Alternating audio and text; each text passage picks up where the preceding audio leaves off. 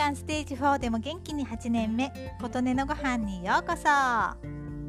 先日アニマルコミュニケーションというのがあってそれを学ばれていらっしゃる方がカラスとお話しされたということをお話しされていたんです。それを聞いてからというもの私もカラスさんとお話したいと思いました。アニマルコミュニケーションは習ったことはありません。完全なる自己流です。すみません。そう思って探すとなかなか出会えないものですね。ある日アパートの一番上の端にカラスさんを1羽発見。見上げてチャンスと思って張り切って声かけました。カラスさん何してるの？逃げてはいかずにそっぽを向いています。暑いね。お友達待ってるの？結構大きな声で話しかけているので聞こえているはずですが完全無視。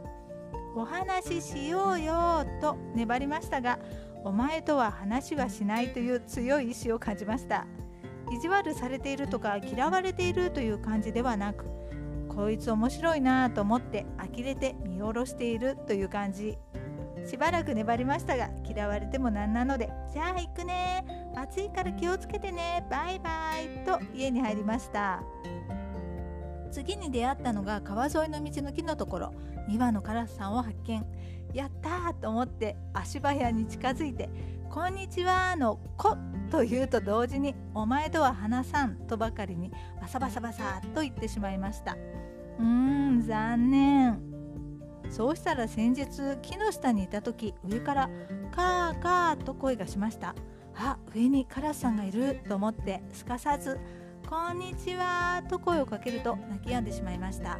葉っぱがたくさんあって姿が見えないので「そこにいるんでしょ？ねえねえお話しようよ」と言ってもシーン。しばらくするとまた「カーカー」と泣き出しました。ねえ何してるの？お友達呼んでるの？とこちらが話し始めるとまたシーン。姿を探してぐるぐるしていたら発見しました。あやっぱりいるじゃん。今日まずいね。ねえ私に何か言うことない？と言ったらしばらくして話してくれたんですよ。やりました。そっぽを向きつつ頑張れよ。って言ってくれました。カラスさんたちは私に対してはそっぽを向いて対応するのがスタンダードなスタンスみたいです。やったーやりましたね。カラスさん感謝です。私に言葉をくださってわーいという流行ること心を抑えつつありがとう。カラスさん今日は暑いから気をつけてね。じゃあね頑張るよ。